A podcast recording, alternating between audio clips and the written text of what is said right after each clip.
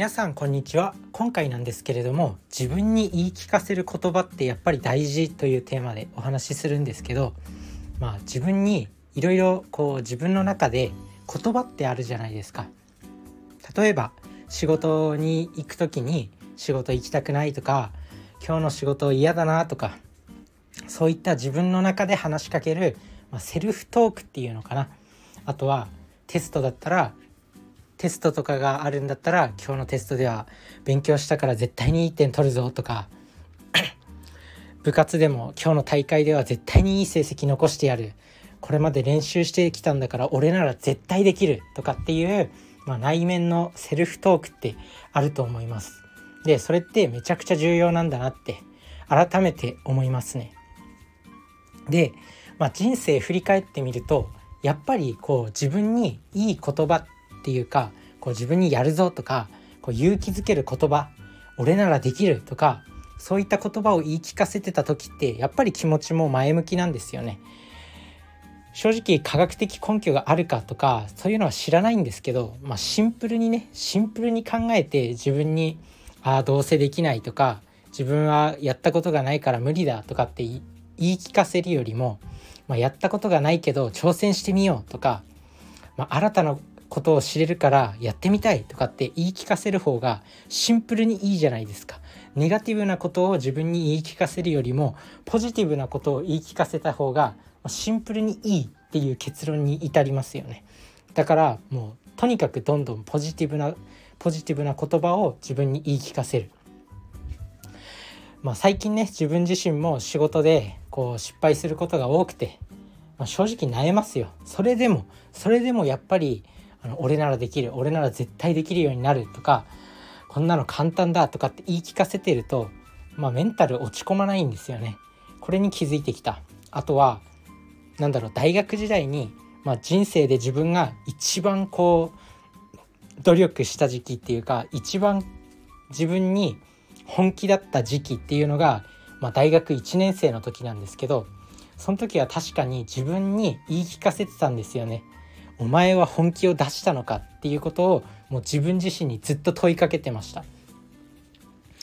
今まで人生で本気って出したことあるのかよみたいなことを自分によく言い聞かせていました、まあ、そのおかげもあって大学は勉強を頑張れて首席で卒業することもできたのかなって思います。あとはずっと成績トップで学費を免除することができたりとか、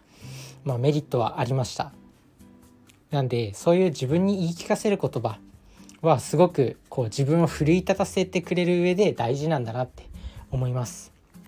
最近最近ね本当に仕事で失敗してしまって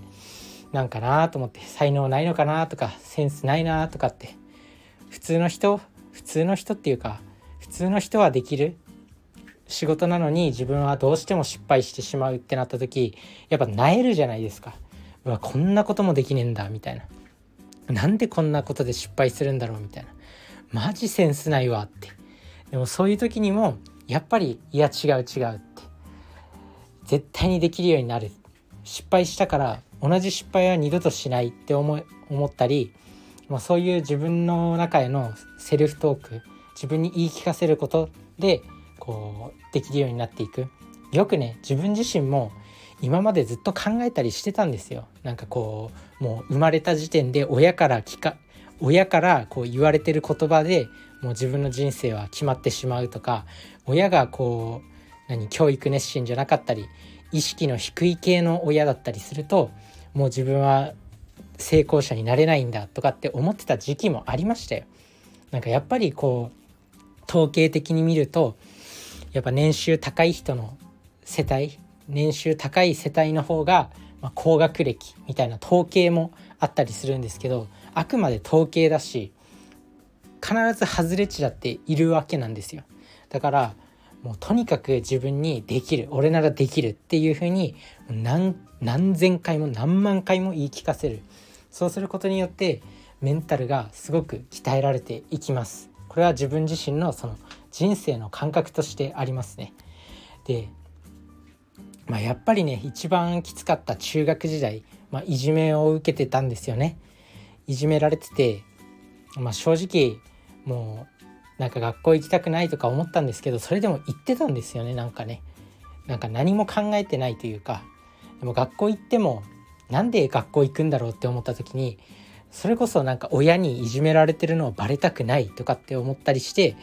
なんとなく言ってたっていうのが思い出。いい思い出ではないですけどなんかこう全てに怯えていた。もう親からもなんか心配されるんじゃないかとか学校に行ってもいじめられるんじゃないかとかまあ実際いじめられてたんですけどね本当にきつかったよ。でもそのいじめられてることを親にも知られたくないからもう全てにおいて塞ぎ込んでしまったんですよね。でその時やっぱりこう自分との対話が増えるんですよ。で常にそういうネガティブなことばっかり親に心配されるんじゃないか。学校に行って体育の時間にもう体育の時間とか苦痛でしかないからね。あとグループワークとかいじめられてると。グループワークとかもまあ当然ねいじめって怖いよ本当に。怖い怖い。本当に怖くて。でなんかいじめのいじめる主体の人はなんか3人ぐらいいたんですよ。でいじめの主体の人は当然ねなんかいじめてくるんですけどそれがなんかね教室中になんか雰囲気として広まっていて別に普通に話してくれてる人でもなんかちょっとこうよそよそしいというか優しい人もいるんですよもちろん。でもなんかちょっとよそよそしいというかそういうのがなんか蔓延するっていうね怖いよ本当に。でもまあねなんとかこう学校に行き続けたでもその学校に行き続けたっていう理由も自分自身がこう親から心配されたくないみたいな身内から心配されたくないみたいな理由で言ってた。だからもう常にネガティブな意見ばっかりが自分の頭の中に浮かんできててもう余計ねもう何もできない。もう自分は生きてる価値ないみたいな気持ちになってました。でもなんとかね、まあ、高校にも行って大学にも行ってで大学の時はもう絶対にこんな人生を終わらせたいと思ってもうずっとこのどん底の人生は嫌だと思ってまあ、死ぬほど勉強したわけなんですけど、まあ、その時にやっぱ自分に言い聞かせたんですよね。人生で本当の本気って出したことあるのかっていうもう寝る間も惜しんでもう飯食ってる間も勉強してでもう本当二宮金次郎じゃないですけど二宮金次郎だっけ？あの学校の小学校の小学校に立ってる銅像とかでよくあるじゃないですか。なんか本を持ちながらなんか木を木を背負って本を持ちながら歩ってる銅像みたいな感じでもう歩ってる時も勉強してみたいな。もうとにかく時間を無駄にせず勉強するっていうことをやってました。でもその時にやっぱ言い聞かせてた自分の中への言葉っていうのがこうお前は本気を出したのかとかそういうことを自分に言い聞かせてました。そうするとどんどん自分が強くなってきます。なのでなんかこう萎えてるとかうつ病の人とかなんか俺なら絶対できるってもう騙されたと思ってもう一日にもう1万回ぐらい自分に言い聞かせてみてください。俺ならできる。絶対にできる。みたいな。そうするともう気持ちもだんだん前向きになってくるんです。だから是非やってみてください。それじゃあね。バイバーイ。